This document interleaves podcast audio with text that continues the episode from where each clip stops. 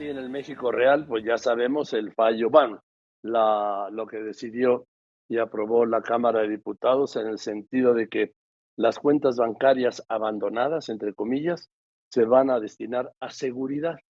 Esto lo decidieron los diputados. Antes era beneficencia pública y para ello modificaron un artículo de la ley. ¿Para qué? El artículo 61 de la ley de instituciones de crédito, para que esos recursos que no se hayan usado en seis años se vayan a la seguridad pública, ya no a la beneficencia pública. Y le aprecio mucho a Daniel Becker, presidente de la Asociación de Bancos de México, que me haya aceptado esta llamada. Daniel, ¿cómo estás? Buenas tardes. Joaquín, ¿cómo estás? Quiero saludarte. Muy buenas tardes. A ver, ¿cómo ven primero esta reforma que se pase este dinero después de estos ahorros mostrencos, esos ahorros en movimiento después de seis años a la seguridad pública, cuando originalmente iban a, la beneficencia pública, ¿no? Así es, bueno, en realidad, eh, Joaquín, digo, valdría la pena agregar que era hasta 300 salarios mínimos y arriba de eso quedaba en una cuenta concentradora. Ahora eh, lo que esta ley establece es que inclusive recursos por encima de 300 salarios mínimos eh, a partir de 300 salarios mínimos, hasta 300 salarios mínimos, continúa yendo a la beneficencia pública y arriba de eso, bueno, pues tendrá un tratamiento para la seguridad pública. Es correcto lo que establece la ley que sacó la Cámara de Diputados. Daniel, ¿qué es lo que decía antes de esta reforma la ley de instituciones de crédito sobre estos depósitos que no se han movido en tres años y luego en seis años? Bueno, lo que la, lo que la ley marcaba a partir de una reforma que se hizo en el 2008 es que todas estas eh, eh, cuentas de cuantía menor, eh, de si no eran reclamadas, como bien tú comentas, después de tres años iban a una cuenta concentradora, después de tres años adicionales, es decir, de seis, si no son reclamadas, deberían ir a la beneficencia. Ahora lo que cambia es que no solo son 300 salarios mínimos, que sino son todas las cuentas inactivas que pasarán pues parte a la beneficencia y parte a la seguridad pública. ¿Qué parte y qué parte, repíteme por favor, pasa a la beneficencia pública y qué pasa a la seguridad pública? Hasta 300 salarios mínimos, cuentas inactivas por seis años, siguen yendo a la beneficencia y arriba de 300 salarios mínimos, la intención es que vayan para eh, efectos de seguridad pública arriba de 300 a la cuentas equivalentes a 300 salarios mínimos, que es alrededor de arriba de 52 mil pesos para ponerle eh, número a la Bien, Qué bueno, sí. Ahora, Daniel Becker, dime, ¿se tiene una idea de cuántas, cuánto representa estas cuentas a tres y seis años sin, sin utilizar? No, Joaquín, esa información no se tiene, se ha especulado de diferentes montos, se ha hablado de montos que van de un rango pues muy extenso. La realidad es que nosotros no tenemos visibilidad para poder establecer un monto un monto mínimo. Lo que sí te puedo decir, Joaquín, es que eh, cada año se reporta, cada banco lo individual reporta a la Comisión Nacional Bancaria de Valores eh, aquellos recursos que en el artículo 61, que es el que sigue vigente, se van a la beneficencia y esa información se puede consultar con la Comisión Nacional Bancaria de Valores.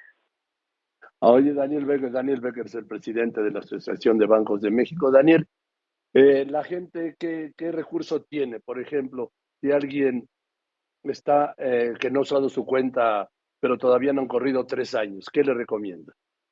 Que utilice, que le dé movimiento a sus cuentas, Joaquín, y gracias por hacerme esa pregunta, porque la intención es, y ahora vamos a ser mucho más enfáticos, aunque siempre lo hemos hecho, que los mexicanos utilicen su cuenta, que no la debe, muchas veces, bueno, son omisiones, errores, olvidos, pero que la gente use su cuenta. Si tienen un movimiento en ese periodo de tiempo, ya no están en este supuesto.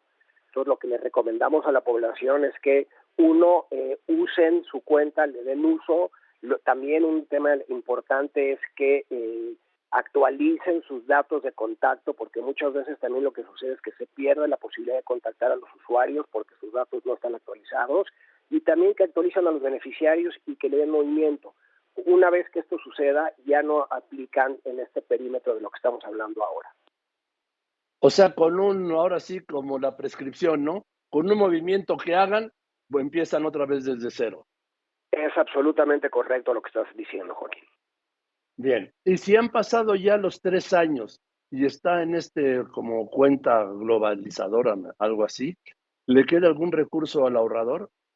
Claro, si son en los, en los primeros, del, del año 1 al 6, lo que pasa es que en el año 3 va una cuenta concentradora que sigue, sigue, sigue, teniendo réditos por ciento a tasas reales, es decir, al índice nacional de precios al consumidor, y en el, entre el año 1 y el año 6, el cuentaviente, en la manera en la que, en la, si se autentica, esos recursos están disponibles para él hasta el año 6. O sea, que del 1 al 6, buscando, y si se hace algún movimiento en esa cuenta, ya se rompe este hechizo, vamos a llamarle así, esta maldición, y empiezan de cero. Es correcto, es absolutamente correcto lo que estás diciendo. Ahora dime, igual me vas a decir que este no es de tu resorte, pero yo te lo pregunto. El presidente López Obrador dijo que no, que nada de que se vaya al, a seguridad pública, que se vaya a sus programas sociales, ya ves que estamos en tiempos electorales. ¿Tú qué opinas? Pues yo creo que lo dijiste muy bien, me quedo Joaquín, no es de mi resorte. Eh, nosotros, bueno, tenemos que hacer lo que a nosotros corresponda hablar con el Senado, ya hemos estado en comunicación con el presidente de la Junta de Coordinación Política, con el senador Monreal, para hablar de este tema. Eh, ojalá lo podamos salvar de forma que en el sentido de que después de seis años pues la gente pueda recuperar si es que se y son recursos ilícitos pues ya si hay otro elemento Joaquín que está fuera de nuestro ámbito de influencia pues como bien tú lo acabas de comentar y perdón que utilice tu expresión está fuera de nuestros resortes ahora bueno entonces de esto que me acaba de decir que es muy importante. ¿Están planteando al Senado que ese plazo fatal de seis años se extienda? No, lo que estamos planteando, eh, y lo hemos platicado y estamos eh, esperando nada más una reunión eh, física, porque hoy estoy fuera yo del país, pero he, he, estado en comunicación con el, con el presidente de la Junta de Coordinación Política. Lo que estamos tratando de establecer, Joaquín, es que si después de seis años un usuario de la banca llega y se autentica, se le regrese, el Estado le regrese sus recursos tal ah. cual con la, con la misma fórmula con la que hoy lo hacemos, que es a través del Índice Nacional de Precios al Consumidor. Eso es lo que estamos planteando y ah, pretendiendo pues, hacer. Me parece estupendo porque porque sabes qué ocurre también que como ya ves que la, la, la imagen de los banqueros pues, no es la mejor, es como la de los cobradores, ¿no? Este, Pues hay, existe la impresión de que esta es una decisión de los banqueros, no del gobierno. No, es una, es una, es una, es una resolución que sale de la Cámara de Diputados, que está hoy en análisis en la Cámara de Senadores.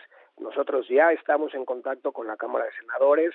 Yo ya platiqué personalmente con el presidente de la Junta de Coordinación Política y espero Joaquín, que podamos resolver algo eh, que sea positivo para los ahorradores de la banca. No olvides, Joaquín, que los mexicanos, independientemente, como tú bien acabas de comentar, no somos los hombres más queridos de la sociedad mexicana, pues tenemos más de 5.5 billones de pesos, más del 20% del PIB depositado en nuestras instituciones, y lo que queremos es seguir generando certidumbre para que los mexicanos sepan que el mejor y el lugar más seguro para ahorrar es la banca. Bueno, de eso no tengo duda. En fin, gracias Daniel, pues buen viaje y gracias por contestarme. Al contrario, Joaquín, por supuesto, como siempre, un gran placer, te mando un fuerte abrazo y gracias por, darnos tiempo de platicar de este tema. No, gracias por contestarme, gracias. Gracias, Daniel Vega, presidente de la Asociación de Bancos de México.